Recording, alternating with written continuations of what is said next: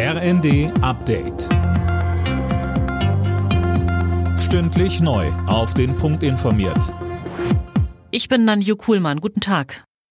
In Stuttgart, Köln oder Potsdam, aber auch in Sonthofen, Döbeln oder Papenburg. Bundesweit gehen heute wieder zigtausende Menschen gegen Rechtsextremismus und für Demokratie und Vielfalt auf die Straße. Heute vor 79 Jahren ist das KZ Auschwitz befreit worden. Einige Demonstranten in Kiel sagten uns, Wirklich nie wieder, gerade heute am 27. Januar, nie wieder Rassismus, Faschismus, Hass, Gewalt. Die Geschichte sollte sich nicht wiederholen und dass man einfach die Augen aufmacht und dabei ist.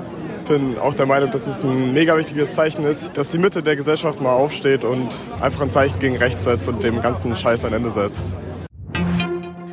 Vertreter der Bahn und der GDL sitzen offenbar wieder am Verhandlungstisch und sprechen wohl über ein vorzeitiges Ende des Lokführerstreiks.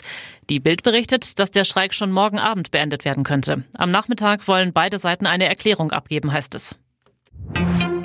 In Ulm haben Spezialeinsatzkräfte gestern Abend eine Geiselnahme beendet. Der Täter wurde verletzt, die Geiseln kamen mit dem Schrecken davon.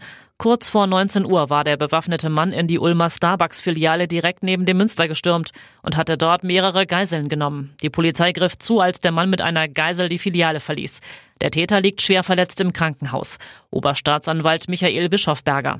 Man wird schauen, dass er ähm, verhandlungs- und vernehmungsfähig wird. Und wenn das, dieser Zustand erreicht ist, dann kann man über eine Vorführung von Haftrichter nachdenken.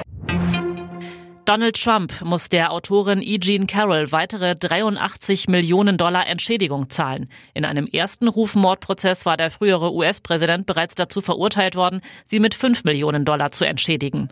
Trump soll Carroll 1996 sexuell missbraucht und sie danach immer wieder verleumdet haben. Alle Nachrichten auf rnd.de